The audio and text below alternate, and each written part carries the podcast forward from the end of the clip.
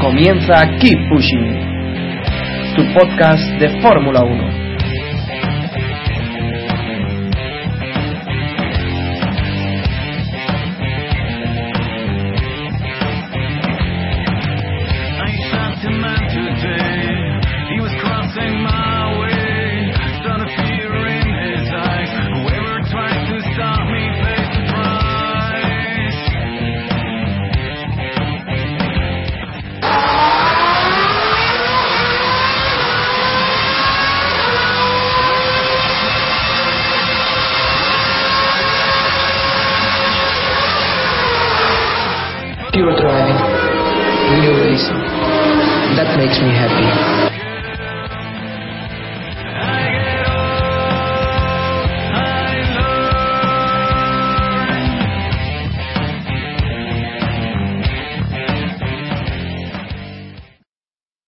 Bienvenidos, esto es Keep Pushing, tu podcast de Fórmula 1 y estamos en nuestro tercer capítulo, que será nuestro previo del Gran Premio de Turquía, que se celebrará el próximo fin de semana en el circuito de Istanbul Park.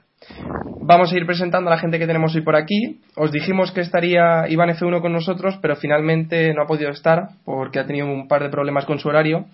Y bueno, tenemos a, a Adri Mancebo de Sport Life Press. Buenas noches, Adri, ¿qué tal? Hola, buenas, buenas noches. Bueno, ahí tenemos a Adri. Luego también estamos con Héctor Gómez de F1 Revolution. Buenas noches, Héctor. Buenas noches a todos. También está David Sánchez de Castro, eh, también conocido como Sus- Sutil Fan Number One. Buenas noches, David. Buenas noches. Mm, Voy a intentar no darle hoy demasiados palos al bono de Adrián porque, en fin, de vez en cuando somos muy malos con él, es verdad. No tiene la culpa de ser tan inútil como es. No voy a decirle más. Qué buenas noches. Ay, buenas noches. Y también tenemos a Jacobo Vidal de, de F1 al día. Buenas noches, Jacobo. Hola, buenas noches a todos. Otra vez por aquí y ya deseando volver a ver Fórmula 1 después de dos semanas de fútbol. Digo. De clásicos, digamos. de clásicos, Sí, clásicos. sí, sí. Esto, estas semanas han sido como si tuviéramos carreras solo entre Ferrari y McLaren, ¿eh? Hubiera sido interesante eso. Mucho más. Y bueno, yo soy Samuel Cerrato y estoy encantado de estar hoy por aquí con vosotros. Como habéis podido escuchar, eh, eh, la entrada de este capítulo eh, llevaba una conversación de radio y, y el sonido de una vuelta on board de, de Ayrton Senna, ya que el domingo se cumplían 17 años de su muerte en el trazado de Imola. Recordamos que murió mientras se celebraba el Gran Premio de San Marino durante la vuelta 7 cuando llegó a la curva de Tamburello y su FW16 chocó contra las protecciones.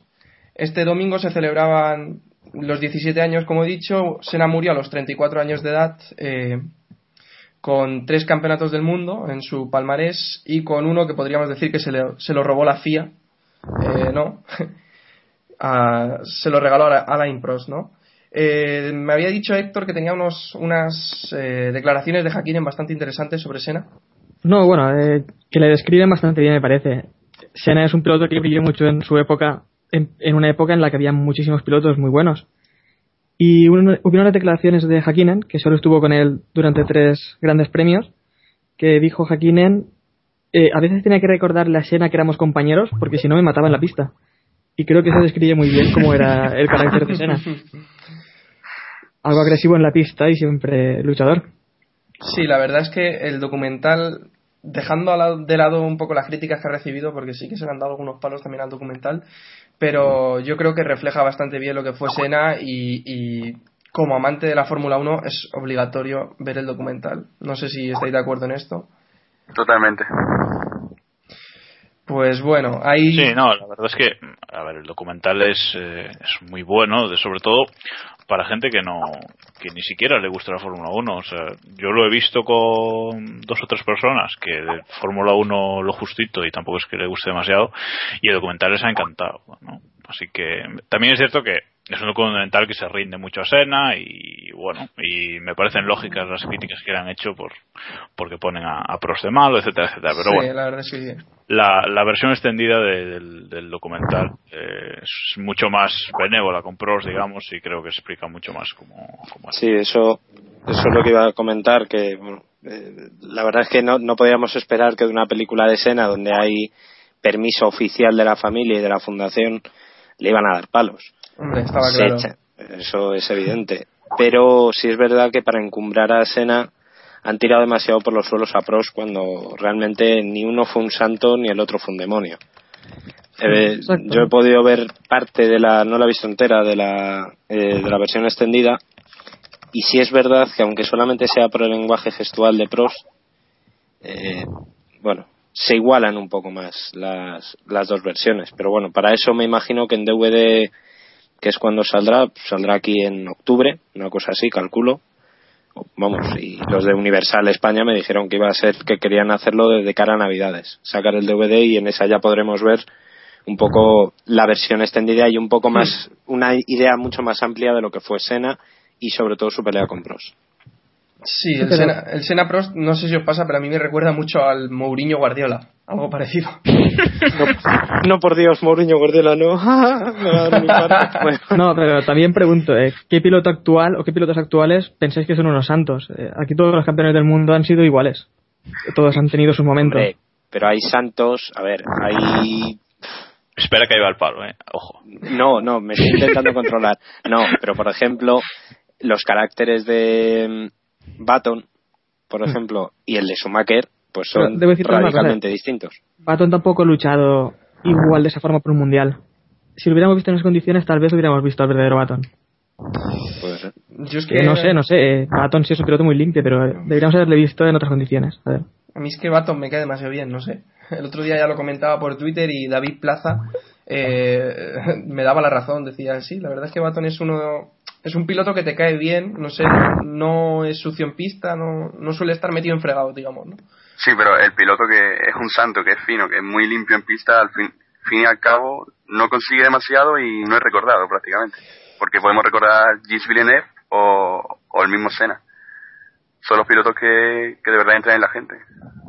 Montoya, por ejemplo. Yo de verdad, Baton, Baton es tan buen tío, tan buen tío, tan buen tío que a veces es tonto. O sea, sí, os lo digo así. Sí, o sea sí, que- sí. Y sobre todo en su época de, de, de onda y así, pues... Ahora tengo que soltar un comentario que sería eh, Ojo con el- tes- testosterona. Ahí estamos. Ahí estamos. No Mi podemos chivata. hablar de Jenson Button Ah. si no hablamos de Jesse. Hay que hablar a de mí, Jesse. A mí Baton me recuerda mucho, por ejemplo, a Forrest Gump. Quiero decir, está siempre en el momento.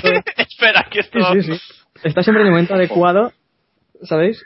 Sí, La película, imagino, ¿no? Es siempre está en el momento adecuado. Sí, sí. Y sobre todo en Mónaco cuando ganó, me recordó muchísimo la carrera que se pegó.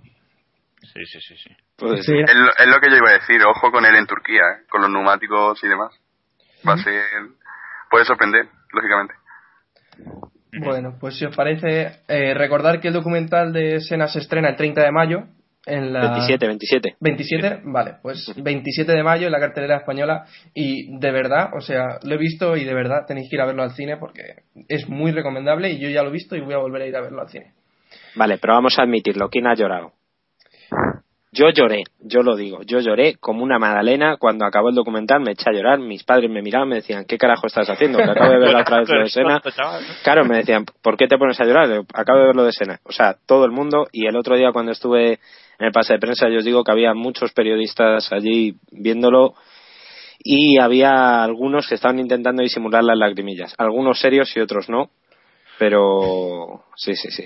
Es muy emocionante. La gente cuando lo vea... pff, Nada, Yo- yo también. yo- Yo creo que... Ay, Jacobo, sigue. No, no, Adrián. Sigue, sigue. Que yo creo que es normal, que es humano, es prácticamente humano que alguien llore con esa película. Sí. ¿Decía Jacobo?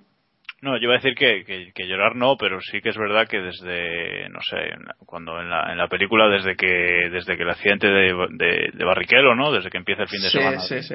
Desde que empiezan a, a narrar el fin de semana de Imola, pues eh, es cierto que ahí el corazón un poco, un poco encogido, sin duda, ¿eh? y sobre todo ya, Los pelillos Ya. de punta, sí. sí, sobre todo ya al final, eh, el momento vuelta a un board, eso ya es eh, impresionante, ¿no? Así No, a mí lo que más... Sí, Adri, Adri. La gente, Brasil, Brasil cómo se volcaba con él, cómo lo tenía como. También. Eso total nacional. Eso es algo muy grande. En ese momento que Brasil no estaba demasiado bien, pues fue todo un héroe, claro. Yo tengo la última imagen de escena que tengo grabada en la cabeza es cuando ya ha tenido el accidente y ya está prácticamente muerto. No sé si tenéis esa imagen de cuando levanta un poco el cuello, lo gira hacia la izquierda y lo deja descansar ya. Esa imagen me, me fulmina, Sí. esa imagen. En el accidente de Roland, de Rasenberger, pasa lo mismo, creo que te refieres.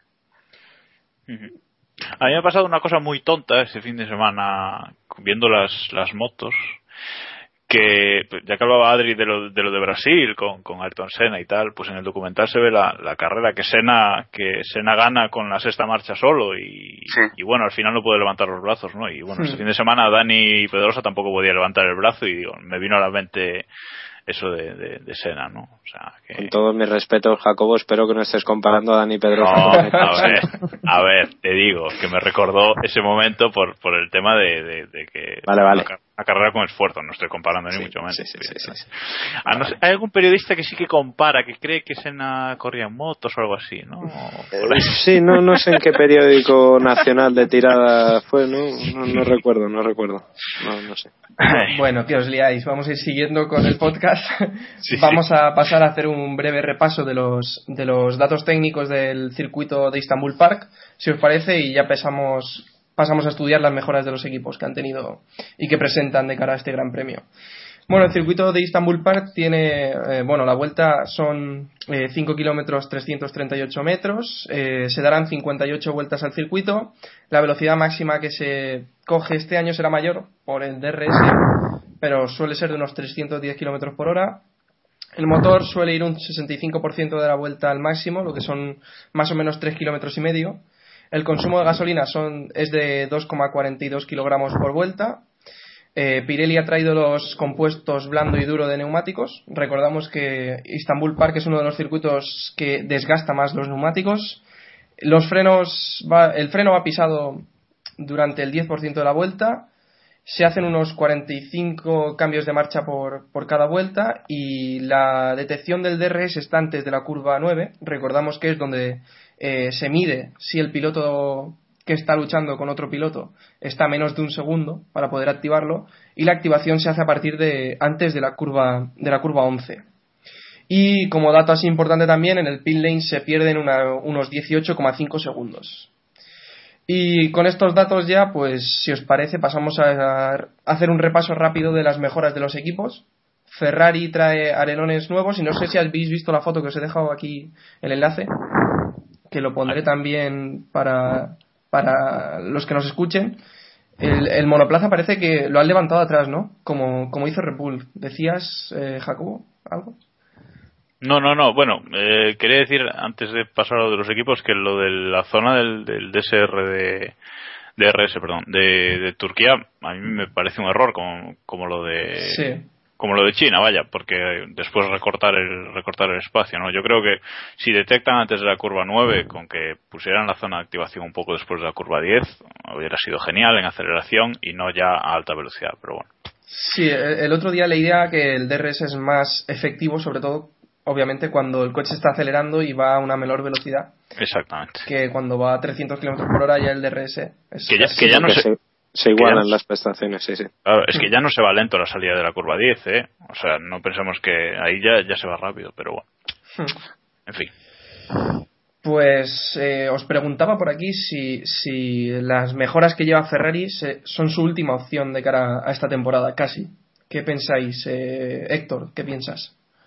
Bueno, en esas imágenes se ve un poco más levantado, parece, pero Sí, hemos escuchado también que estuvo Jules Bianchi, ¿no? En Bairano esta semana. Sí. sí. Sí. Y, eh, y de ahí no tenemos fotos, ¿no? Porque en, esta, en esas fotografías que hemos visto de masa, la verdad es que no se aprecia ningún cambio. Es, No que, es que estas fotografías de masa son de el- un rodaje publicitario que hizo Ferrari en el, en el que tenía que usar el monoplaza viejo. El Filming Day que tienen autorizado Sí, sí. Cada, cada escudería, tienen uno, me parece, por, por año, en el que en teoría pueden probar cosas.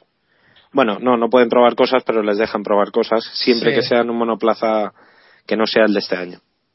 Bueno, lo que se ha dicho es que han mejorado, al menos ya han reparado los errores que tenían en un principio y ya no tendrán tanto subiraje.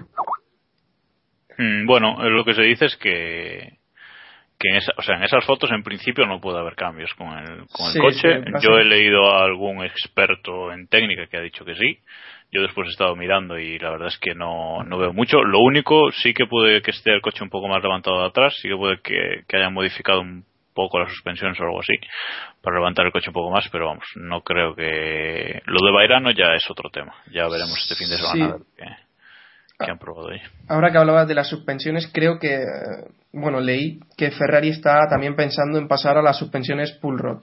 O sea, está, está planteándose el poder eh, pasar a estas suspensiones, aunque casi que eso supone rediseñar la parte trasera del monoplaza.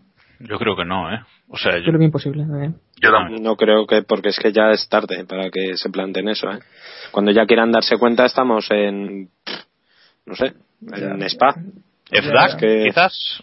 O sea, es, que, es que pueden cagar No sé, no. ¿no? No sé, Pero ¿por qué, ¿por qué ha puesto Ferrari por una suspensión push rod? Es que no... no sé. Porque 8 de los 12 equipos apostaron por push rod. Como, como Red Bull, entonces...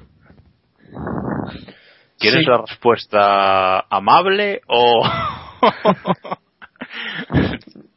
no, es que yo creo que es un. es- que fue un error. O sea, yo en la presentación de este coche ya lo dije por Twitter. Dije: Este coche no me parece un coche ganador. Ah, hubo quien se rió de mí, digo, bueno. Pero es que es un coche demasiado continuista y si aún encima no le cambias el tipo de suspensión, pues vale. Hicieron una apuesta que digo, bueno, esto nos funcionó bien a final del año pasado, casi Sí. fuimos campeones con este coche, venga. Sí, porque Red Bull también presentó un coche continuista, pero eh, un coche que había dominado claramente toda la temporada, entonces no lo mismo. Mm, Pues sí. pues- De todas formas, hay, hay un detalle que no podemos tener, no podemos perder. Y es que la clave está en seguir a Red Bull. Ahora mismo en, en desarrollo, como todos tienen que evolucionar, quizá los únicos que llevan un camino distinto es, es Lotus Renault. Pero el resto es seguir la línea de Niwi y aquí lo que diga Niwi va a misa. Entonces, por eso yo creo que al final Ferrari, como están perdidos, dicen, bueno, pues vamos a copiar a Red Bull, que a ellos les funciona y a ver Sí. si sale. Sí, Sí, pero sobre es, todo- es, es siempre. Ferrari es el rey del copy and paste. Siempre copiando a Red Bull y nunca, nunca innova. Es el problema que tiene Ferrari y tendrá siempre. Mientras que siga con el equipo que tiene, claro. Por eso me extraña a mí el tema de la suspensión, porque Ferrari se queda con un sistema que es el que utiliza ahora mismo Sauber, Virgin y Hispania. ¿Por qué entonces, no? Ojo, eh, pero si pensamos que Ferrari eh, es el campeón de los push rod, eh, está haciendo un buen campeonato, eh. Notes ahí el tono irónico, pero bueno. Eh, vale, vale. Y bueno, pues si os parece, comentamos un poco las mejoras que lleva McLaren, que son básicamente aerodinámicas. Eh, yo creo que McLaren se puede acercar más a Red Bull quizás en esta carrera. ¿Qué pensáis, eh, Adri, que te veo calladito por ahí por el fondo? Que McLaren se puede acercar a Red Bull, pues más todavía, digo. No lo creo. Yo creo que Red Bull va a seguir en su línea, va a seguir adelante y, y a no ser que sea por lo que pensaba antes, lo de Baton, que gane en paradas y demás, en a ritmo normal yo creo que, que Red Bull va a seguir por delante. Pero Red Bull a, a Turquía solo trae una actualización del KERS, que se supone que, según ha dicho Marco, funcionará ya de una vez. lo que han anunciado, ¿eh? Ya, Claro, pero si Red Bull ya, es- ya es rápido de por sí con el KERS, ya dime tú, ya, a ver qué tal. Ya, eso sí que es cierto. ¿Qué pensáis De de todas vosotros, formas, David? yo, yo creo que el eh, Red Bull es más favorito aún en esta carrera. ¿eh? El circuito, las características de Turquía le benefician en teoría, ¿no? Son curvas rápidas, la, bueno, qué deciros de la zona de la curva 8, Hmm. llegada a la, zona- curva 9, luego la bajada de la enlazada donde está el, el DRS, como comentaba antes Jacobo, que yo también lo hubiera puesto después de la curva 10, a mitad de la curva, de la recta entre la curva 10 y la 11, yo hubiera puesto el DRS y para adelante hasta el final, hasta casi la- las enlazadas antes de recta. Pero que McLaren se vaya a acercar o no dependerá mucho de cómo hayan podido solventar los problemas que tenían con el desarrollo de la, o sea, con el, el desgaste de las ruedas. Porque aerodinámicamente, por mucho que mejoren, Red Bull está un paso por delante. Vamos a ver si, si han llegado a solventar esos pequeños problemas que se quejaban Hamilton y, y Baton, pese a la última gran actuación de Hamilton y de Baton con los neumáticos, sobre todo de Hamilton. eh, bueno, Vamos a ver. Sí, Sí, pero es que yo, yo pienso en la carrera del año pasado, que fue, Red- bueno, aparte del tema toques, Red Bull, etcétera, etcétera, fue la carrera del año pasado fue Red Bull, McLaren y el resto. Y entonces, a, a mí Claro, me da claro. que pensar que ese circuito también le favorece bastante a McLaren. Y McLaren, ya sabemos cómo se las gastan con las evoluciones, y yo creo que van a traer a, a, a Turquía una evolución más grande de lo que, de lo que dicen. Pero y- McLaren tampoco estuvo tan cerca en Turquía el año pasado, ¿no? Estuvieron luchando también entre ellos y tal vez eso le frenó, pero creo Mm. que el doblete de Red Bull estaba muy claro. Sí, sí, no, no te digo que no, pero mm, a ver, te quiero decir que van a ser los únicos, yo creo que van a ser los únicos rivales que va a tener Red Bull y creo que no va a estar tan lejos y creo que van a jugar otra vez la baza de las estrategias de, de China que le salió también a, a Hamilton, ¿eh? O sea que Sí, lo que pasa es que si la vuelven a usar, Red Bull puede usar la misma táctica, ¿no? no, Digo yo. es que yo es que dudo muchísimo que Red Bull haga esa táctica, bueno, a no ser hacer solo un intento en la, en la Q3 sí puede ser y guardarse un juego, pero es que igual McLaren va a más si se guarda dos juegos, ¿no? O sea, la cosa de Weber eh, subió al podio con, con tres juegos nuevos de neumáticos blandos. O sea que la cosa puede ir aumentando de a ver quién se guarda más juegos. porque es la Sí, pero un coche rápido da igual lo que, lo que hagan, que al final Sí, van a estar ahí. ahí. Lo demostraron el otro día. No lo sé. que decía lo decía Alonso con un coche rápido tú puedes hacer la estrategia que Eso mismo. quieras porque te va a salir a priori o te puede salir es más fácil que te salga vaya No sé, al, al final veremos que se guardan todos los neumáticos blandos y sale, eh, yo que sé, McLaren decimoquinto. ¿no? obviamente, obviamente no lo creo. Pero... No sé quién decía, no sé quién decía en A Twitter, Weber le sale bien.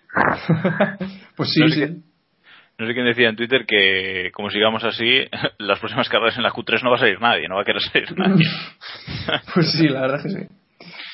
Y Williams, luego comentaremos más en el apartado de noticias la limpieza que ha hecho Frank Williams o que le han obligado a hacer a Frank Williams en el equipo. Y en esta carrera llevan alerón delantero y trasero nuevos y el conducto de frenos. El objetivo es estar en los puntos. ¿Qué pensáis? Eh, David, ¿qué piensas? ¿Estará en los Bueno. puntos? Uf, no sé, ¿eh? es que Williams eh, está tan mal, están tan perdidos, están más perdidos aún que Ferrari, que ya es decir, pues pff, Sí. ahora mismo en esta carrera, no sé, a priori yo creo que sí deberían estar pues luchando por estar séptimo, octavo, noveno, décimo en esa terna, pero mínimo deberían entrar en la Q2, que ya, es que claro, ya tenemos que empezar a poner el listón muy bajo, entrar Sí. los dos pilotos cómodamente en la Q2 y luego si puede llegar alguno de los dos a la Q3 y estar ahí un poco peleándose por los puntos, pues ya sería un éxito. ¿eh? Sí, David, pero ¿hablas de Maldonado? Pff, Claro, es que ya, ya, ya, ya, ya, sí, ya lo sé, pero por eso te digo, yo te digo que para mí en la Q3 el que tiene que pasar, el que debería pasar es Rubens. Claro. O sea, Pero si Maldonado vamos. pasa a la Q3 estamos ya, bueno, es éxito para Habrían dado un salto muy grande, sí, sí. Claro, claro. Sí, pero a Maldonado tampoco se le ha dado tiempo todavía para demostrar nada, ni... Claro, ni claro, nada. por eso, por eso te digo, claro, claro, que el que debería estar arriba, evidentemente el primer piloto de Williams, evidentemente, es, Es Rubens. Claro, entonces por eso te digo, el que debería estar luchando por estar, por llevar la, la, la vara, como se dice en, en el pastoreo, el que debería ir llevando la vara es Barrichello. O sea, el que tiene que ir dando la línea donde está el límite del coche, donde está el límite del Williams, es Barrichello. Ahora, vamos a ver si estas eh, mejoras, que si os dais cuenta es prácticamente todo el coche, delantero, el trasero, No, lo, que, lo- frenos, lo que está, lo que está claro es que Williams arriesgó con una parte trasera muy fina, una caja de cambios muy pequeña, le ha salido mal y ahora tiene que cambiar todo eso como lo antes posible. muy limpia, sobre todo muy limpia. Era una zona, o sea, con muy poco muy poco cacharro, dicho Sí, así sí, en sí. Román Sí. Ha que o sea, era muy limpia Al sí, menos- sí, y las ha salido mal. Al, al menos arriesgó, no como Ferrari, que si le sale bien pues esta- estaríamos hablando posiblemente de Correcto. un equipo tipo Brown, tipo Brown 2009. Sí. Y siguiendo con, con las mejoras que traen los equipos, el MVR 02, el monoplaza de Marussia Virgin, también trae mejoras, trae un nuevo paquete aerodinámico, pero que solo disfrutará Timo Glock. Y os añado ya el tema Hispania, que también trae actualizaciones aerodinámicas. Eh, ¿Creéis que Hispania estará por delante de Virgin? En esta carrera es difícil decirlo aún. Eh, yo creo que van a estar detrás, pero vamos a ver qué Bueno. ocurre. Al menos delante de Ambrosio, si no tendríamos un problema. Hombre, Sí, yo creo que a D'Ambrosio relativamente fácil. Sobre todo Tonio, eh, Liucci debería estar delante de él. Sí, sí. No sé. Yo es que, a ver, no es que eh, quiera ser cagón con, con Hispania, digamos, pero es que me tomo las palabras de Hispania con mucha cautela porque, bueno, dicen que Mm. llevan mejoras aerodinámicas y mecánicas, pero bueno, creo que a veces son demasiado optimistas en sus comunicados y prefiero ver lo que han traído antes de, de opinar mucho, ¿no? Porque también dijeron al principio de temporada que el coche era en un 70% nuevo y no era así, ¿no? Entonces, Por bueno, pintura. Sí, no, la pintura era del 100% nueva, ¿no? Pero que, que, que quiero decir que, que a ver a ver qué actualizaciones aerodinámicas traen. Es cierto que en China, en los libres, ya probaron pues una cubierta de motor nueva y alguna piscita más. Entonces, bueno, ojalá, ojalá sí estén por delante de, por lo menos los dos coches por delante del Virgin de Ambrosio. Hombre, ya le tocaría porque Virgin tampoco está aportando gran cosa a la Fórmula 1. Ya lo comentamos en el capítulo pasado. Y Mercedes, según el diario Bild, eh, traen una mejora de un segundo. También hay que tomarse esto con un poco de, de pinzas, ¿no, Héctor? A lo McLaren, ¿no? Sí, sí. Hombre, si la fuente es alemana, pues ya sabemos lo que nos podemos esperar. Hablan de incluso luchar con Red Bull, que eso ya queda un poco lejos, me parece. Pero vamos a ver si pueden eh, volver a batir a Renault o estar en la lucha con ellos. Son los dos equipos, después de los del... Bueno, tenemos un top 2, un tercero que es Ferrari, que están pillando un poco Renault y Mercedes, y luego ya tenemos a los otros. Renault y Mercedes están ahí. ¿Y, Y van a cazar a Ferrari, tal vez. ¿Y creéis que Mercedes puede estar por delante de Ferrari? Eh, Jacobo, ¿ibas a decir algo? Mm, Bueno, yo es que creo que Ferrari hasta, hasta España nos, no va a traer lo gordo. O sea, aquí va a traer dos alerones nuevos y poco más. Y yo creo que puede, sí puede tener problemas para. Por lo menos con Rosberg. Schumacher, sí, yo creo que bueno, también. Pero con Rosberg igual sí que igual sí que pueden tener problemas eh, veremos veremos Alonso después de estas vacaciones cómo vuelve también en su pilotaje es que todo todo depende un poco entonces a ver yo creo que sí que va a tener problemas Ferrari con Mercedes no sé si va a estar delante Mercedes o Ferrari pero creo que van a tener problemas. Y acabamos las mejoras aerodinámicas comentando las de las que trae Force India, que creo que también trae una del alerón delantero nuevo o alguna mejora por ahí. No me he enterado mucho, sinceramente. Bueno, a ver si le sirve a, a Di Resta para seguir dándole palos a- al favorito de David. Ah, No, no, vamos, yo creo que luego lo, lo, lo comentaremos un poco más cuando hablemos de la porra, pero yo creo que el objetivo es despegarse por lo menos de, de la zona de Sauber, de, bueno, estar ahí un poco en tierra de nadie y estar optando ya a quedar décimos, décimos, un- eh, noveno, octavo en esa terna sin sanciones de por medio. Es decir, Sí. por méritos, que ya sería noticia. Pero vamos, que Di Resta va a quedar por delante de Sutil y ahora es mi momento nuestra Castrus del podcast, creo que eso es lo, lo relativamente fácil, visto sobre todo lo que hemos visto, ¿no? Bueno, pero como decía Sutil, Di Resta es un piloto muy experimentado, ¿eh? no sé si lo Sí, sí, sí, sí. Y, y Sutil también es muy Sí, experimentado, es que- pero... Sutil lleva cinco años en la Fórmula 1 por Claro, favor es que, es que, claro. ¿Cómo? O sea, que te venga el primer, el primer chaval que su, chaval entre comillas, vamos a entendernos, que viene de competir en, en turismos y que te meta el sopapo que te ha metido en las tres primeras carreras, pues chico, es para pensártelo mucho, ¿eh? Ojo sutil con, ojo sutil con Yo no, Hulkenberg. quería, yo- yo no quería pegarme, ¿por qué me estáis haciendo que de Sutil? Adri ¿qué, qué, qué decís? Sí, sí, decía algo Adri por ahí detrás. que, que ojo a sutil con Hulkenberg. Yo creo que, que va a haber una lucha parecida a la de Toro Rosso. No tan intensa, claro. Uf, yo es que creo que... Bueno, sí, Sutil Hulkenberg, vale. Se me ha ido a mí, a mí la pinza. Pensaba que estabas diciendo con Di Resta y te iba a decir que Di Resta está haciendo una buena campaña. No, no, no. Con Hulkenberg, con sutil. Bueno, Ten siempre... que son tres pilotos Mercedes, Sí, evidentemente, y Schumacher le queda lo que le queda. O sea, esto es casi la Copa Promoción. Digamos que Force India es el Getafe y el Mad- eh, Mercedes es el Madrid, ¿no?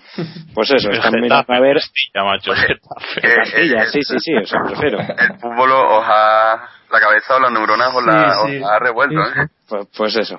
Bueno, Sutil siempre tendrá un sitio como taxista para Force India. ¿A que sí? Total.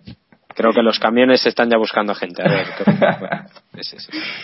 pasamos, si, si os parece bien, a, a comentar así las noticias más importantes que han surgido esta semana y comenzamos con eh, la posible compra de la Fórmula 1 por parte de News Corporation. Eh, Murdoch y Slim están ahí luchando con Eccleston, digamos, ¿no?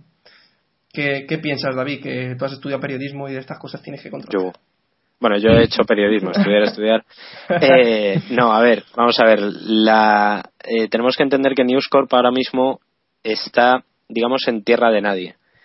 Con toda la revolución de Internet, las grandes corporaciones mediáticas están un poco pf, a verlas venir. Les ha pillado, a muchas les ha pillado a contrapelo. Hmm. Que el Huffington Post, que no sé si conocéis, que es un medio puramente de Internet, sea el segundo medio más leído de Internet en el mundo y es un medio que no, es, no ha nacido desde un medio tradicional, ha revuelto todo. Entonces yo entiendo que News Corp y Carlos Slim de la mano quieran meter mano en un deporte masivo como es la Fórmula 1, ¿no? También, evidentemente, esto es mucho chau chau. Bernie, mientras esté vivo y consciente, me refiero consciente mm, y lúcido, eh, no va a vender la Fórmula 1. Vamos, ni, pero vamos, ni de coña, se arranca un brazo. Ya bueno, pero ah, sí, se arranca un brazo, pero es que aquí los que venden la Fórmula 1 son CVC Capital Partners, no, no Bernie, y ahí atrás eh, CVC está un poco mosca con, con Eccleston, y bueno, creo que las relaciones aún hoy por hoy no son demasiado buenas entre la empresa que tiene los derechos de la Fórmula 1 y, y el gestor que es, que es Eccleston, ¿no? Sí, sí, sí, sí, pero lo que me refiero es que, o sea, que la- el poder que tiene ahora mismo Eccleston en la Fórmula 1, pff, no No, creo que, que... a- que va a luchar con Claro. capa y espada porque no se venda, eso estoy 100% seguro. Pero también estoy bastante seguro de que News Corp se va a hacer con la Fórmula 1, queramos o no. O sea, otra cosa es que la pongan de, de pago por visión, como se está diciendo, eso ya, ya es otro tema. Pero que se va a hacer con la Fórmula 1, pff, yo es que cada día, cada noticia que sale es que me lo creo más. ¿eh? Pues yo, yo la verdad es que no estoy de acuerdo con lo que estoy diciendo. Yo creo que a Bernie le meten un, un buen cheque, un buen talón, y, y Bernie sale corriendo con la pasta, vamos, pero claramente. ¿eh? Hombre, Pero Bernie necesita pasta. Claro, eso sí. Yo creo que tampoco. Pues yo qué quieres que te diga. Y igual, voy a decirlo, igual no, no nos vendría mal que se fuera Bernie. ¿eh? No, no, Ojo con lo no. que dices, ojo que igual Es que mira también quién viene. Que también hay que ver quién viene. Sí, la verdad es que. No sé, no sé. ¿Queréis comentar algo más de este asunto o, o pasamos No, a la bueno, lo que decíais, no sé, a lo mejor plantear un poco la pregunta. ¿A vosotros os gustaría que la Fórmula 1 fuera por, de pago por visión? no, yo creo ¿Con qué calidad? Sí. Claro. Ahí está ¿Por la clave. por qué precio? No, mira, fuera 3D. O sea, yo es que.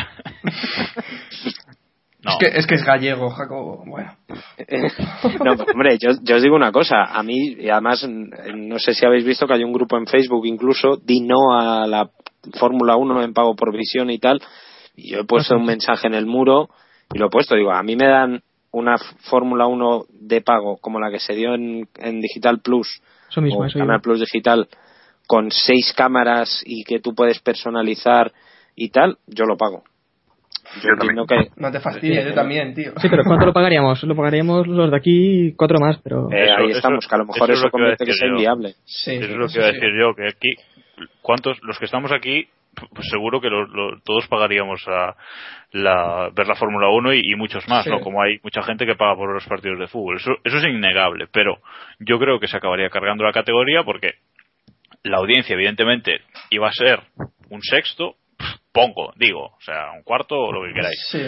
Por lo tanto, las empresas de publicidad de que patrocinan a Sí. Fórmula 1 van a poner menos pasta, esto requiere menos pasta para los equipos, bla, bla, bla, bla, bla, y al final lo que es la, se supone que el culmen de la tecnología pues acabaría siendo un, pues una categoría con menos pasta y al final perdería el, el público o incluso nosotros, ¿no? El- Y lo estamos hablando en España, que es ahora, pues, somos Bueno, los que más vemos la Fórmula 1, pero en otros países no pagarían nada por verla. no. No. Yo creo que un modelo mixto como el que tiene la NBA, mm, Sí, sí, no sí. sé cómo lo veis, a lo mejor es muy útil. O sea, dar- dar una parte en abierto y luego tener un League Pass, como es el caso de la NBA, que ahí puedes ver de todo. Es que prácticamente puedes ver a Kobe Bryant cambiándose de camiseta. Es que es, es increíble. Por lo que me han dicho, eh, que yo no lo, he- no lo controlo mucho lo de la NBA.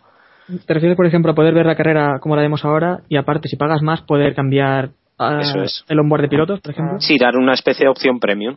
Sería. Hombre, pues eso Entonces, sería- a lo mejor. O quizás pagar para que no hubiera anuncios durante la carrera y, y tal. Sí, no sé, hacer una especie de que quien lo quiera ver en, en, en abierto, que lo vea en abierto y quien lo quiera quiera pagar un plus, que lo pueda pagar. O en HD o en 3D si llegamos a eso, pues. Sí, no sé, una- no sé. Pues sí, pues sí, me gusta vuestra solución. Pues seguimos. Eh, una de- para mí la mejor noticia de la semana, vamos a, a decirlo. La salida de Robert Kubica del hospital. Estamos contentos todos, ¿no? Con esta, con esta noticia. Adri. Sin duda. Sí, sin duda. La verdad que y esperemos verle pronto de, de nuevo por la pista porque se le echa de menos bastante. Sí. Yo creo que para esta temporada no, pero para la temporada que viene seguramente ya Yo creo ver. que si, si vuelve al 100% y demás, se meterá ahí en la lucha porque Lotus Renault ha hecho un gran coche este año y si el año que viene sigue con las mismas, puede estar ahí, ahí arriba. Dependerá mucho de la pasta que ponga eh, los patrocinadores Fin y Capital y los rusos y tal. Pero vamos, que Kubica este año olía campeón, es que cada vez que lo pienso y, y ver ahí arriba a Heifel y a, y a Petrov, es que es Bueno, inevitable pensar en Kubica. Tanto como tanto con campeón yo creo que exagerado, ¿no? No, porque no llega pero me refiero no, no porque está Red Bull y evidentemente no, pero estar como cuarto piloto, tercer piloto de forma constante, sí. O por sí, duda. Alguna victoria hubiera Sí, caído. Alguna victoria tal, sí. Si Petrov y Hilfield han conseguido un, un podio cada uno, pues. Yo solo voy a rebatir a Samuel en una cosa, que no todo el mundo está contento por la salida de Cúbica porque el hospital está esperando que le paguen aún la deuda. vale. 150 mil dólares eran, creo recordar. ¿no? Sí, sí, sí. Eran, eran euros, creo. Joder. pero bueno. Euros. O 100.000 euros, 150.000 dólares y, o, o 100.000 Sí, algo así. Serían 125.000 euros más o menos. Sí, bueno, pues eso. Bueno, sí, sí, tiene razón. ¿Cuándo No, creéis, creéis, que alegro de salido y, y que a ver si vuelve pronto. creéis que ha dado algún test a final de temporada? Sí, yo creo que sí. Para. Pues sí, para probarse más que nada, ¿no? Digo Sí, yo. a lo mejor alguna exhibición. Sí, puede ser. Como Sí, hizo Massa. Massa, cuando. mm, Sí, sí. Y, y, Como hizo Massa, como hizo Schumacher con el GP2 y, y demás. y otra pregunta que os lanzo. ¿Creéis que Robert va a volver a conducir un piloto de rally? O sea, un, un vehículo de rallies. Sin Bueno. duda. Yo creo que sí, Eso sí, ¿y un coche de Fórmula 1? También. también. Hombre. Yo es que si después del leñazo que se pegó en Canadá con el BMW volvió a Fórmula 1, este tío vuelve a coger Sí, sí. coche de rally cualquier coche. Hombre, pero no Sí, tuvo lesiones puede. aquí. Sí puede, claro, claro. Sí, sí, una Ya, cosa ya. es si hablamos de, eh, digamos, intención propia o de facultades, ¿no? Claro. Por intención seguro, por facultades, ojalá. Hombre, ya sabemos que también los médicos son muy precavidos en estos casos y de momento no han querido decir nada, pero. Mm. Yo Claro, no sé bien no, cómo pinta la cosa. Es, no- es normal que sean precavidos en estos momentos. Bueno, pues le deseamos todo lo mejor a, a Kubica y esperamos poder verlo pronto también en las pistas. Y seguimos con nuestras noticias. Eh, vamos a comentar ahora el uso del DRS en Mónaco. Se está hablando bastante eh, sobre si permitir o no permitir el uso.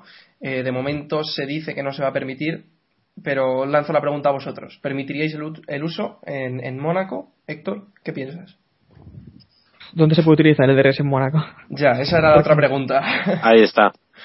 Yo creo que hay dos sitios claros, o sea, Bueno, Eh, recta de meta, no me imagino. hay dos sitios claros, recta de meta y túnel. En el túnel es excesivamente peligroso porque es en curva y ta, ta, ta. Pues rápido. Pero en la recta de meta yo creo que sería ideal, de hecho. O sea, Sí. si, detectas- Yo, yo creo que no, demasiado, demasiado peligro. Excesivo peligro y creo que ya, que ya hay bastante, así que. Bueno, porque la FIA es una cagona, pero eso es otro. Sí, también. Es que recta de meta tampoco hay, tampoco hay metros en recta de meta. Y Sí, en el túnel pues necesitas carga aerodinámica. A, a ver, en el túnel yo creo que no, muy peligroso. Pero en recta de meta, que el coche está acelerando, yo creo que sí que sería positivo.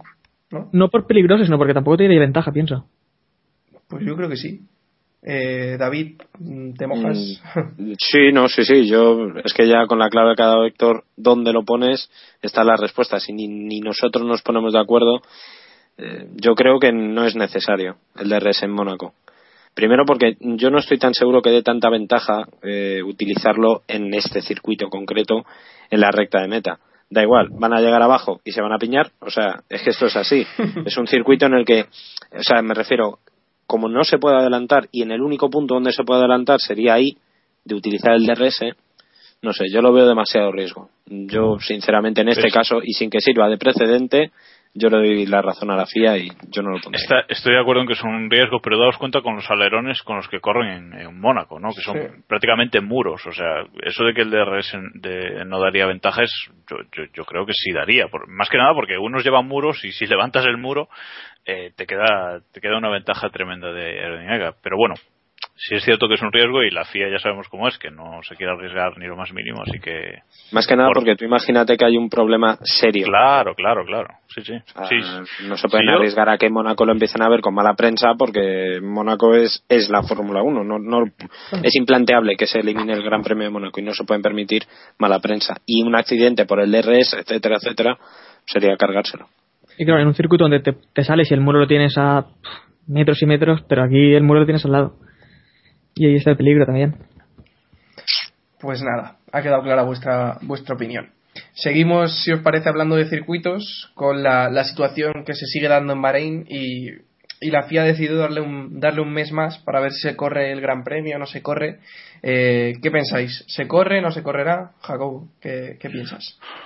Pues eh, yo después del primer plazo que le dieron de tres meses dije no se corre, ni, ni de coña se corre porque si no, no esperan tanto. Pero ahora con este otro plazo más que yo pensaba que de verdad la FIA se iba a poner dura y no se iba a dar y se lo han dado, yo creo que se corre seguro este año. O sea, y si no es y si no se decide el 1 de junio, se retrasará al 1 de julio y si no al 1 de agosto. Yo creo que ahora de verdad que sí que pienso que se corren en Bahrein a finales de año. Sí, yo también. Se seguirá retrasando hasta que, que se pueda correr y Eccleston pues saque sus intereses, cumpla sus intereses y ya está. Yo no me arriesgaría. Vamos a liarla. O sea, va- vamos, yo no me arriesgaría a que se disputase. Es que eso de que el circuito se corre, la FIA se pone dura, tal, yo tengo la mente muy sucia. En fin, vamos a utilizar el verbo disputar porque, en fin, el caso. Ya hasta que no viera la situación en Bahrein completamente zanjada, yo no lo disputaría, pero ni me lo plantearía. Además es un país que sinceramente lo de los derechos humanos eh, no se merecen ni muchísimo menos la publicidad que le da la Fórmula 1. Es una dictadura. Yo tengo un conocido que, con el que trabajé, eh, David Beriain, no sé si, si os suena, que estuvo trabajando en un programa de cuatro. El caso es que él ha estado allí y me ha contado barbaridades, pero ba- auténticas barbaridades que hacen que es que allí no se debería disputar ni la Fórmula 1 ni un partido de chapas. O sea, ese país debería estar completamente eh, bloqueado. No sé, habría que sacar a aquella gente de allí porque es una locura. O sea, es una locura. Sí, bueno, Y pero yo, sinceramente, hasta que no lo vean bien, yo soy Bernie y mira, que se juegue, que se dispute en Qatar o en donde quieran, o en, Sud- o en Sudáfrica, que hasta hace bien poco había gran premio. Y está al lado. Ah, Pero hay, es dinero, que sí. hay Fórmula 1. Ya. Claro. Eh, Volvemos a lo de yo digo antes. que- no, podemos que cerrar pasa- los ojos. Que lo que pasa es que si pensamos en este tipo de cosas, de los derechos humanos y ese tipo de cosas, pues hay muchos más ejemplos, ¿no? O sea, Sí. está sin ir más lejos a Abu Dhabi y si no, que no es tanto como Bahrein, es cierto, pero bueno, también la cosa le llega. Sí, y China. Incluso. China, China, o sea, sí. Es lo que te quiero decir, que si nos ponemos a pensar en eso, vale, pero yo Vale, pero esta metiéndome- vez hay excusa. Sí, sí, sí, pero metiéndome en la mente de Bernie, o sea, Ah, bueno. se corre seguro. Es que, Sí. es que hoy- lo tengo clarísimo hoy. Pero volviendo a lo de antes, eh, si Bernie abandonara, si Bernie ya vendiera la Fórmula 1, ¿dejaríamos estos circuitos? ¿Iríamos a otras zonas? Donde sí que hay tradición. Depende de cómo estén las arcas, entre comillas, de, de la Fórmula 1.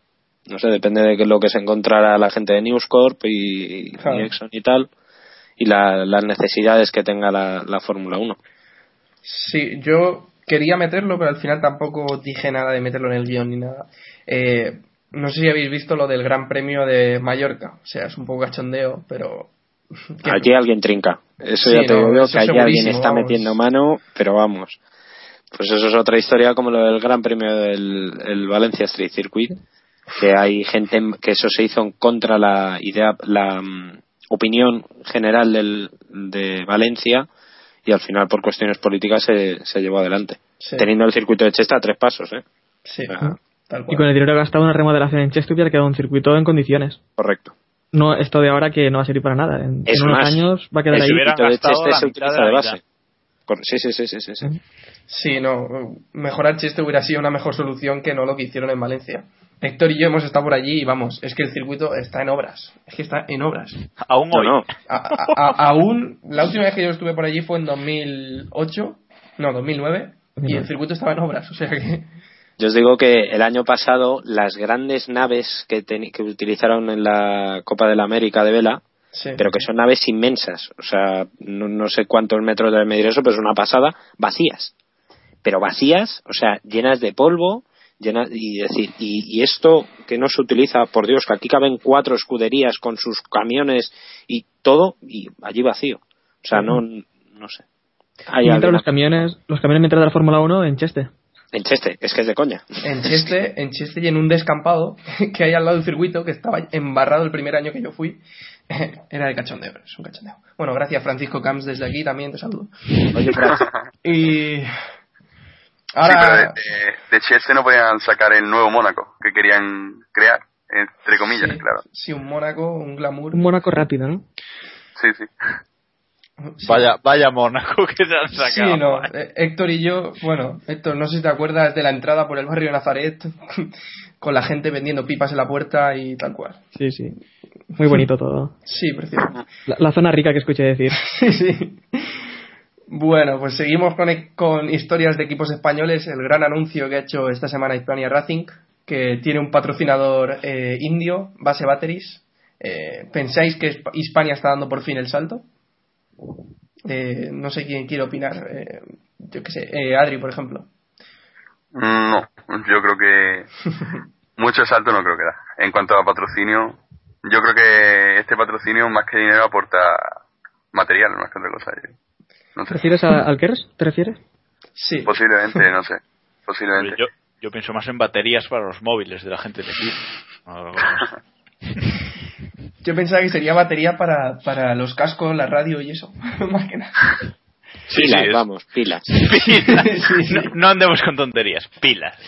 Pero vosotros creéis que eso va un hueco de estos que dejó Daniel Simon del aporte su anuncio aquí va a ocupar base batteries patrocinio tan fuerte como para No, aportar no, no. eso es que lo que se parecía con el anuncio tan yo pensaba se, pa- se parecía que iba a hacer algo así pero nada yo creo Yo que creo no. que, va, yo creo que va a ser una cosita como igual como no tampoco o sí una como como Panda igual un poco más que, que Panda antivirus pero una cosa así Sí, bueno sí, no será más. Panda también se anunció a lo grande y al final Panda que aporta no aporta claro por, por- por eso lo digo o sea, Sí, sí, por eso decía de material, lo de battery. Aunque tampoco, o sea, parece Y más dinero- suministra- más dinero más ¿sí? suministrador ¿eh? que, que- Sí, más que nada, sí. quisieran que la portada de baterías Parkers. Porque A mí me cosa, da la sensación que es eso, que es más, más que ingresar dinero es dejar de gastar. Sí. claro. Lo que se gastaban en las baterías, que, que sinceramente no sé cuánto es. No sé si son 100.000 euros o son 10 euros. No tengo ni idea. Pues claro, depende. Pero. Si quieres me pongo a hacer cálculos. ¿Cuánto valen? A ver, unas alcalinas en el Mercadona. pues es que no sé, depende de lo que de lo que vayan a gastar. A mí me da la sensación que es más cualquier granito de arena mínimo que se pueda aportar a Hispania es mejor que lo que tenían ayer. Exacto. Sí, pero es que Y ese esperemos granito- que peor que lo que tengan mañana. Y ese granito te hace superar a, a Virgin. Entonces. Porque Pues están ahí, muy cerca. Por eso, es que si, si sin patrocinios están ahí, a mínimo, a lo mínimo que consigan, pues no sé, ese mínimo dinero que se ahorran por las baterías, pues lo pueden aportar, lo pueden utilizar para, no sé, desarrollar un alerón delantero, aunque solamente sea para poner un tornillo más. ¿Entiendes lo que te digo? No sé. Es positivo, muy, posi- acuerdo- muy pequeño, pero es positivo. El acuerdo es para tres años, además. Sí, sí. Se habla que es para diseñar más que nada el que es de la temporada que viene. Se, se hablaba eso. ¿Y por qué, por qué van a.? Bueno, me voy a callar. No, eh, es que porque van a diseñar un KERS para el año que viene cambiando en 2013 todo. Es que me parece to- de tontos. Pero bueno, que hagan, que hagan lo, que, lo que crean conveniente. Bueno, pues vamos siguiendo, dejamos ya Hispania y nos metemos en, en el berenjenal de esta semana. La crisis de Williams con, con sus primeras víctimas, que son eh, Saint, Michael y John Tomlinson, complicado de pronunciar. Y bueno, eh, os pregunto, ¿era necesaria la limpieza en, en Williams, David? Sí, no sé si la limpieza tan drástica, tampoco ha sido tan drástica. Se han cargado a las dos cabezas pensantes y ya está. Pero yo creo que sí era necesario hacer algo. Más que nada porque Williams, lo hablábamos en el anterior eh, podcast, eh, Williams no puede estar como está. Que tiene una- detrás, ¿eh? Hago yo una pregunta. ¿Creéis que es tan necesaria como sería en, en Ferrari? Sí. Sí, claro que sí. Pero vamos, es que en Ferrari, en Ferrari es que habría que rodar cabezas, no te digo que Montechemo lo incluido, pero vamos, desde Domenicali, por ejemplo, sí. Domenicali, de Domenicali para abajo, prácticamente de- y de Fernando Alonso para arriba, o sea, allí hacen una, una criba generalizada. Yo es que, que- yo es que Eh, creo que, que la limpia era más necesaria en Ferrari que en Williams. A a pesar de que Williams está siendo el último equipo por, por delante de los, de los nuevos, o sea, Bueno, entre comillas, porque Lotus va como va. Sí, sí, sí, no, bueno, te quiero decir, esa es la posición que ocupa actualmente Williams, ¿no? Y es cierto que necesitaba una limpia y me alegro de que la hayan hecho, incluso mayor debería ser, y en Ferrari necesita más, Lo mismo, o sea, lo mismo. lo mismo, pero más, o sea Sí. que... Pero por lo menos en Williams han sido honestos y la Sí. gente que veía que no, que no, que no funcionaba, que no sabía hacer las cosas, dijo, bueno, pues mira, presento mi renuncia y me voy. Dominicali se está agarrando ahí el asiento que me cago en la leche, ya debe tener raíces. Es que ahí, ahí está la clave, es que por lo menos en Williams han reaccionado. Han cogido y a la cuarta carrera en el que se han dado cuenta que se han equivocado, pues han dicho, limpia, tú, tú, a la calle. No, es que tal, que tú y tú a la calle sin cobrar, a ver si vamos a apañarnos. Y luego fichamos al gamba del Mike Oakland, que es... es- Sí, sí, sí, sí. Eso es, eso es otro tema ya. Eso, Eso es eso lo iba a preguntar ahora. O sea, por favor, que alguien vigile, sobre todo las, las fotocopiadoras de Grove, a la mujer de Cougland No, hombre, que no. Que ha además dicho, visto lo que ha dicho, sí. Que ha va a dicho- respetar las normas éticas de Williams. Sí, ¿no? sí, sí. Y lo otro que dijo fue que eh, la experiencia de 2007 eh, le ha cambiado su vida. Y yo comenté por Twitter que se ve que ahora tiene una impresora multifunción ya. Entonces no tiene que ir a ninguna Sí, lo copistería gracioso, ni... lo gracioso sería lo gracioso sería que ahora contrataran a, por ejemplo, Stepney en, en McLaren o en, no en McLaren, no, en, en Red Bull. Entonces Sí, ya, y, y Stepney cuando, cuando llegue a Williams dirá, pues eh, estoy en el sitio donde siempre eh, me, gustaría, me gustaría haber trabajado con las personas que están aquí. ¿no? O sea, algo así, es que ya. Co- Como, como dijo Thomas Walsh cuando llegó a Marca, ¿no? Yo nací para, para trabajar para Marca, pues. Sí, eso. Más o menos. Algo similar. De todas formas, sabéis, no sé si tenéis controlado lo que se ha dedicado Coulan en estos tres años de inactividad Sí, sí. de la Fórmula Más 1. o- sí. Es de, es de coña. O sea, se ha dedicado, ha estado en un equipo de la NASCAR, que eso, oye, chapó. Pero es que el otro se ha dedicado a diseñar un vehículo militar de transporte de tropas. Que, que, que, que, claro, dices tú, y este pollo ahora tiene que dedicarse a hacer un Fórmula 1 Y otra el vez. que patrocina a Williams es Hugo Chávez. Ay, madre mía, es verdad, mira, yo esa conexión no la había tenido. Virgen, virgen, sí, sí, sí, sí. Te digo que, Se va de las manos, se va de te las digo manos. que Pastor va a hacer la revolución bolivariana en la Fórmula 1, ya veréis. Eh, El Williams va, va a hacer limpieza en la primera curva. No, pero yo pues Ay, ya no sé que iba a decir, bueno, da igual. Ya no. Iba a decir algo, se- serio, pero ya no, no, no, se, no se puede, ¿no? Bueno, Ah, no, sí, ya sé. Que, que Mike Oldham, de momento, en, en el mes que viene, empieza siendo jefe de, del equipo y después veremos si es jefe de ingenieros. Que eso aún puede haber algo de esperanza, ¿no? En, director en- técnico que creo que empieza, ¿no? No, no, no, jefe No, de ingenieros es Ah, el cargo. vale, vale. El Sí. cargo es Chief Engineer, que si no me falla mi inglés de Sanabria, es jefe de ingenieros.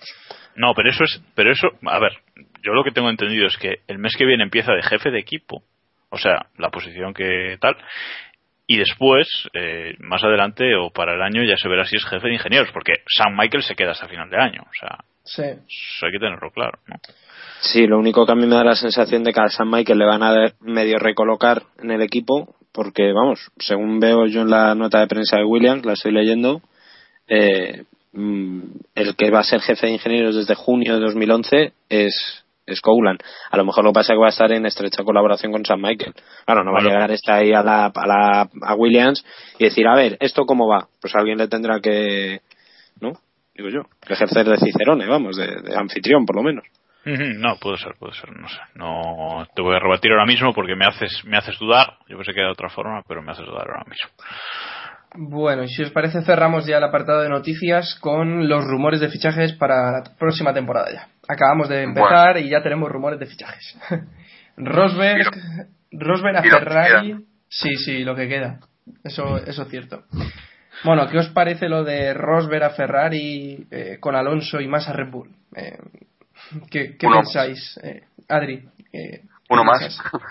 Uno más que se rumorea. Se rumoreó Kubica, se rumoreó. Se rumoreó Sergio Pérez, se, se rumoreó Hulkenberg el año pasado y, y así seguirán. Hombre, yo creo que quizás es, es el que tiene más cabeza que se rumoree, porque Sergio Pérez, ¿qué queréis que os diga? O sea, acaba de entrar en la Fórmula 1. Si le ficha Ferrari ya, pff, eh, apaga y vámonos, ¿no? Bueno, igual que Vettel. Vettel también siempre. Siempre estamos también con lo mismo, con Vettel, la Ferrari. Y él ya dijo que estaba incluso cansado, ¿no? Pero si le preguntan, él va a contestar. Claro, eso lo dijo ya Vettel la semana pasada también. Y bueno, sigue diciendo, Jacobo, ¿querías apuntar algo? No, no, yo digo que, que bueno, son las primeras informaciones, que, o sea, pff, las primeras informaciones que ha dicho el, el diario Auto... Autosprint. ya no me acuerdo. Autosprint, sí.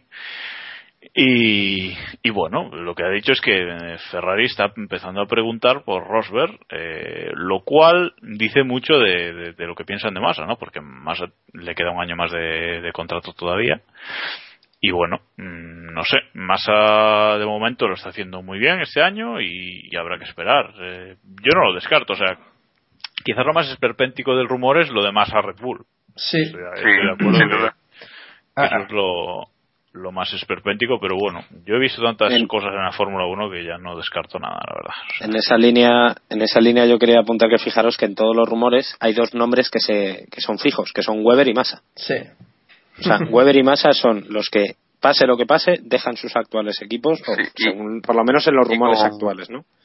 ¿Y con Gober qué hacéis? ¿Dónde lo, lo retiráis o dónde le colocáis? No, lo que pasa es que Weber, Weber lo ha dicho él. Ha dicho que como Red Bull no lo renueve, este, Red Bull, o sea, Weber acaba contrato este año, a finales de este año, y ha dicho que como Red Bull no lo renueve, que o, o se, igual se retira, o se retira o se va a otro equipo, claro, no, no tiene más Claro, pero si, ¿no? pero si se va si se va a otro equipo, ¿a dónde? Porque no creo que se vaya a un equipo de, de arriba. Hombre, la carambola en teoría, Mercedes. carambola, claro, ahí estamos, sería la- una carambola perfecta. Mercedes, Sí, pero o sea, Weber a Mercedes, eh, Rosberg a Ferrari y Massa a Red Bull. Pero Sí, pero. Mercedes, Mercedes yo creo que también apuesta por los pilotos de casa. Tipo, ahí tiene a Hulkenberg, ahí tiene a, a Di Resta. ¿Y tiene sentido echar a Weber para poner a, a Massa en Red Bull? No, Porque Para mí tampoco. O sea, me parece muy tendrías es un primer equipo y un segundo. O sea, un primer piloto y un segundo. Sí, pero. y ahora no. Mm, Sí, pero no hace falta disimularlo tanto. Ya, eso sí. ¿Entiendes? Como es un outsider, ¿no? Como más si viene de a fuera. poner, si vas a poner a un, a un segundo piloto, así que venga como segundo piloto, para eso subes a alguien de Toro Rosso. Tipo, Ah. sea Buemi o sea. Ahí Claro, estamos de acuerdo. es que. Massa entonces qué se va se va si se va claro se va a Red Bull eh, sabiendo que va a ser segundo piloto qué pasa que Massa solo puede ser escudero no sé Hombre, Massa ya tuvo su oportunidad de, de ganar, como hizo en 2008, y es capaz de ganar, pero claro. Luego ya se vino abajo después del accidente y a partir de ahí, en 2011 lo está haciendo bastante, bastante bien. Incluso superando a Sí, Alonso. De todas formas, fijaros una cosa, por romper una lanza a favor de, de Massa, el trato que le ha dado Ferrari después de ser subcampeón no me parece muy justo. A mí, personalmente, ¿eh? porque Massa ese año, bien es verdad que eh, por circunstancias estuvo peleando hasta la última carrera, pero es que al año siguiente ya le dieron un meneo, ¿entiendes? Y nunca ha sido, no, no sé, nos da la sensación de que, bueno, sí, tenemos a Massa, como, Sí. bueno, es algo, vale, ¿Se, sí. ha ganado, ¿Se ha ganado ese apoyo del equipo? Pues hombre, el año del subcampeonato eh, peleó hasta, fue campeón durante unos metros. Si eso nos gana, se lo ganó Raikkonen no, no, campeón. no. Digo que- y Raikkonen le, le largaron porque no claro. demostró ningún tipo de lealtad al equipo. La, Más la así, diferencia, la diferencia yo apuntaría que, que Massa llegó como escudero y se le ha quedado el título de escudero. Y Sí. En cambio, Raikkonen sí que llegó como, como el campeón. O sea, como el quien va a dar los éxitos a Ferrari. Massa no. Sí. no, hombre, más allá llegó de escudero de llegó, llegó para sustituir a, a Barrichello, no sé en qué calidad de las promesas que le hicieron, lo típico, porque me imagino que no le dirían, oye chaval, tú vas a ser aquí el segundo, venga quien venga. Digo yo que no, vamos, no sé. hombre no creo pero se ha ido ganando esa esa fama y ya creo que es complicado que se la quiten Eso, eso sí es verdad. Bueno, pero ahora mismo llegamos a Turquía, también que es un circuito donde se le da bien- bastante bien a Massa. Ha ganado tres carreras. Es el piloto que más carreras ha ganado en Turquía. Eh, está a dos puntos por detrás de Alonso, me parece, ¿no? El campeonato. Mm, ¿Sabéis datos? Pues... Creo que está dos puntos por detrás de, de Alonso. Si se pone por delante ahora, creo que el equipo también le va a apoyar. O los van a tener iguales. Sí, Alonso tiene 26 puntos en quinta posición y Sí. Felipe Massa es sexto con 24. Ujú. Sí, Las críticas en Italia a Alonso pues van a ser aún mayores si, si se da el caso en Turquía. sí, se le está poniendo ya en duda, si no me equivoco. Eh, he leído Sí, que se le estaba ya poniendo en duda a Alonso, pues... Sí, es un poco la sensación casi generalizada que hay en España, ¿no? La, la sensación de, ¿y para esto te fuiste a Ferrari? ¿No? Pero, en fin. Pues sí, pero bueno, eh, si os parece, pasamos a hacer la porra. Creo que Jacobo se nos ha caído, pero, pero vamos a pasar a hacer la porra. Si, si te parece, empiezas tú, Adri. Nos dice los tres primeros pilotos para. Mira, vuelve Jacobo. Para el Gran Premio de Turquía. Eh, yo apuesto por Baton, como dije antes. Sería Baton, pondría a Vettel y, y a Weber. Vale. eh, Yo sigo sin, si- sigo sin confiar en Ferrari. Vale, vale. Creo que pocos confiamos en Ferrari hoy. Eh, David, eh, ¿nos dices tus tres? Bueno, espérate. Eh, Adri, dinos tú, tú un décimo también. ¿Quién, Madrid. quién crees? ¿Adri?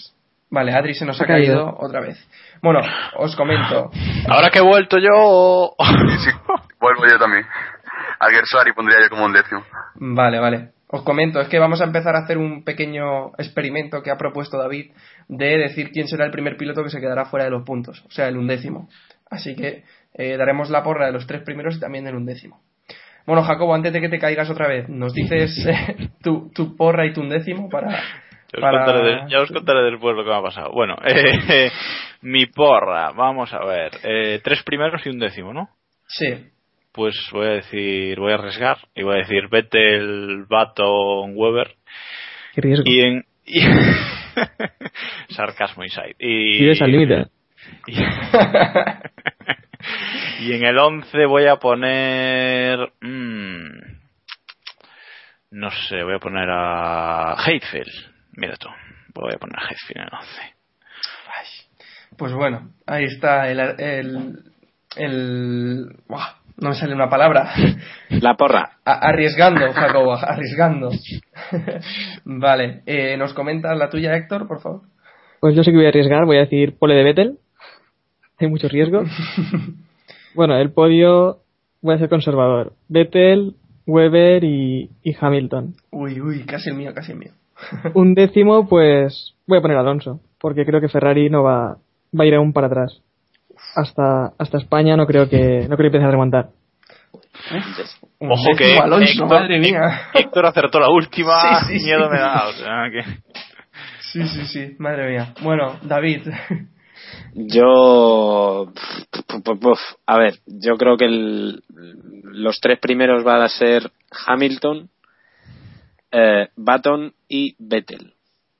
Y el undécimo no va a ser sutil porque no va a acabar posiblemente. Eh, y muy posiblemente, no sé, me voy a arriesgar Petrov. Yo creo que sí, Petrov. Poca confianza veo que tenéis ¿En en, en Lotus. Sí, ¿Sí? sí, sí. Bueno, Ni- pues... Ninguna, ya te lo digo yo. Pues si os parece, digo los míos y luego también eh, comentamos la encuesta que hicimos por Facebook. Eh, mi porra va a ser Vettel primero, eh, Hamilton segundo, tercero Weber y mi undécimo va a ser eh, Di Resta. Ahí, eh, pisando sutil. Y la encuesta que hicimos en Facebook, eh, nos habéis dicho que para vosotros el, el primero, el ganador va a ser Vettel, eh, después el que más votos ha tenido ha sido Alonso, y luego estaba estaban otros pilotos y nos decíais por ahí eh, que, que- que ganaría Kobayashi. Bueno, eh, Bigotón Kobayashi no, no creo que gane, ahí lo dejo, pero bueno, Ojalá. O- ojalá, ¿no? Bueno, Sí, sí. y si os parece, vamos a ir cerrando ya el podcast, recordando las formas de contacto que tenemos por Twitter. Eh, recordad que somos keep pushing barra baja pot. Luego eh, nos podéis encontrar en iVoox, en el blog, en iTunes por favor, escribirnos reseñas en iTunes, que así vamos creciendo poco a poco, y en el Facebook, que también somos Keep Pushing. Queríamos agradeceros por los buenos datos que hemos tenido en los primeros capítulos, que están teniendo unos 120, 125 oyentes, que está muy bien para estar empezando. Y no me quería despedir sin dar un, querido abrazo y un querido saludo a nuestros oyentes gallegos, que espero que no se sientan heridos por el comentario que he hecho antes, que obviamente era aquí en un ambiente de cachondeo y de repaso de la Fórmula 1 desde otro, desde otro punto de vista. Y nada, nos despedimos, volveremos el martes, no, sí, el martes, ¿no? Eh, después del Gran Premio de Turquía, si no pasa nada estará Iván F1 con nosotros y nada, repasaremos... el martes no hay Madrid-Barça, ¿no? O- Mm, espero que Por- no, vamos, me voy del Por país mi ya. salud espero que no, por favor. No. Pensad en nosotros, pensad en los que estamos dedicándonos a esto en un medio generalista, que no haya Madrid-Barça, por Dios. Por, bien, por favor. bueno, bueno, esperemos que no haya Madrid-Barça y podamos volver el martes a vuestros auriculares. Muchas gracias por escucharnos y recordad, keep pushing al máximo. Un saludo. Adiós.